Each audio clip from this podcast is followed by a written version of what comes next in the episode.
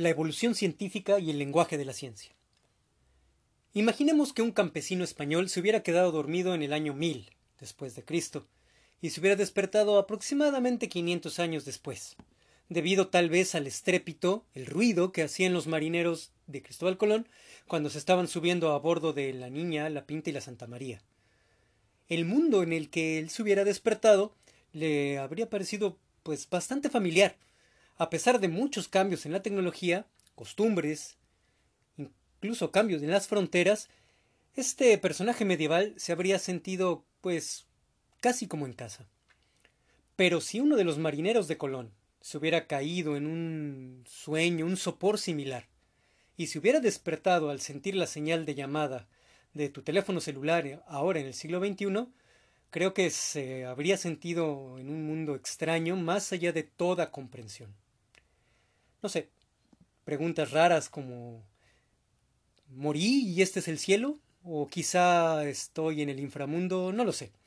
Los últimos 500 años han sido testigos de un crecimiento vertiginoso y sin precedentes en el poder humano.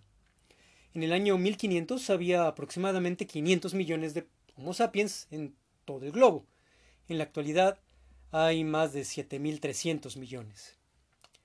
Se estima que el valor total en bienes y servicios que producía la humanidad en el año 1500 era de unos 250 mil millones de dólares eh, evaluados al, al día de hoy. Pero en la actualidad, el valor de un solo año de producción humana se acerca a los 60 mil billones de dólares. Más o menos, tendré que verificar. En el año 1500, la humanidad consumía unos 13 billones de calorías de energía cada día. En la actualidad, consumimos 1.500 billones de calorías diarias solo en el hemisferio occidental. Consideremos estas cifras como una simple aproximación. La población humana se ha multiplicado por 14, la producción de bienes y servicios por 240 y el consumo de energía aproximadamente por 115. Supongamos que un único barco de guerra moderno pudiera ser transportado hasta la época de Cristóbal Colón. Pues en cuestión de segundos podría convertir en astillas a la niña, la pinta, la Santa María y después sin ningún pudor hundir a todas las grandes flotas de guerra de las potencias en esa época sin recibir ni un rasguño. Cinco buques de carga modernos podrían llevar a, su, a bordo todo el cargamento que se transportaba en las flotas mercantes del año 1500. Una computadora contemporánea puede almacenar fácilmente las palabras y los números en todos los códices, de todos los códices y de todos los pergaminos en todas las bibliotecas medievales, y aún así le sobraría espacio en el disco duro. Cualquier banco el día de hoy contiene más dinero que el de todos los reinos que estaban vigentes en el año 1500. Es decir, en el año 1500 pocas ciudades tenían más de 100.000 habitantes. La mayoría de los edificios estaban construidos de adobe, de barro, madera, paja. Un edificio de tres pisos podría considerarse ya un rascacielos. Las calles eran en realidad pistas de tierra, con surcos, bastante polvorientas en verano, lodosas y fangosas en el invierno, transitadas principalmente por peatones, por caballos, cabras, gallinas y alguna que otra carreta. Los ruidos urbanos más comunes eran voces humanas y probablemente animales, y junto con el martillo y la sierra ocasionales, pues no habría ningún otro ruido adicional. Cuando se ocultaba el sol, el paisaje urbano se oscurecía. Probablemente alguna antorcha o vela ocasional que titilaba en la oscuridad. Si un habitante de una ciudad de esa época pudiera ver las modernas Nueva York, Mumbai, Tokio, ¿qué habría pensado? Antes del siglo XVI, ningún ser humano había circunnavegado la Tierra. Esto cambió en 1522, cuando la expedición de Magallanes regresó a España después de un viaje de 72.000 kilómetros.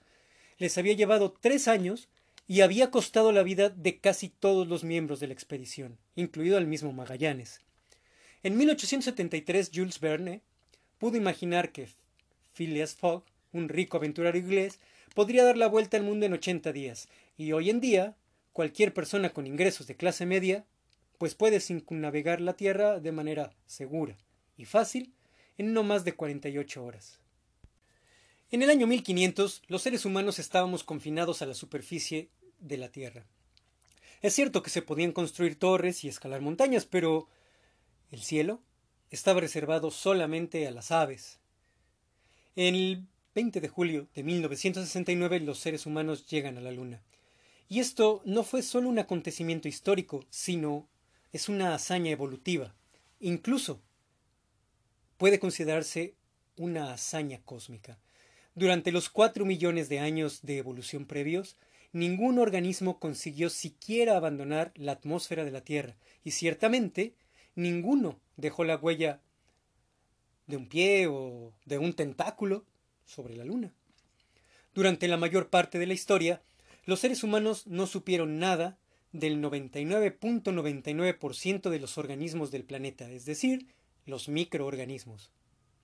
Y esto no era porque no fueran motivo de preocupación por parte de los seres humanos, sino porque cada uno de nosotros no tenía idea de que portamos en nuestro interior miles de millones de organismos unicelulares, y no solo como polizontes.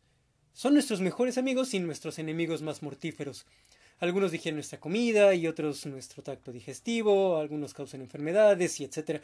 Pero no fue hasta el año 1674 que un ojo humano vio por primera vez un microorganismo, cuando Anton van Leeuwenhoek echó una ojeada a través de su microscopio casero, bueno, fabricado por él mismo, y se sorprendió a ver un mundo entero de seres muy pequeños que se movían dentro de la de una gota de agua.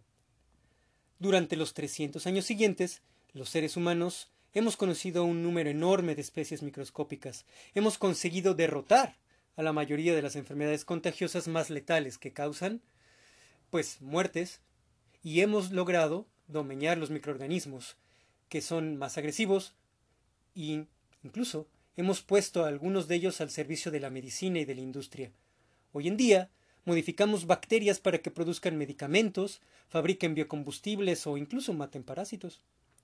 Pero el momento único, el más notable y definitorio de los últimos 500 años, llegó a las 5.29 con 45 segundos de la mañana del 16 de julio de 1945.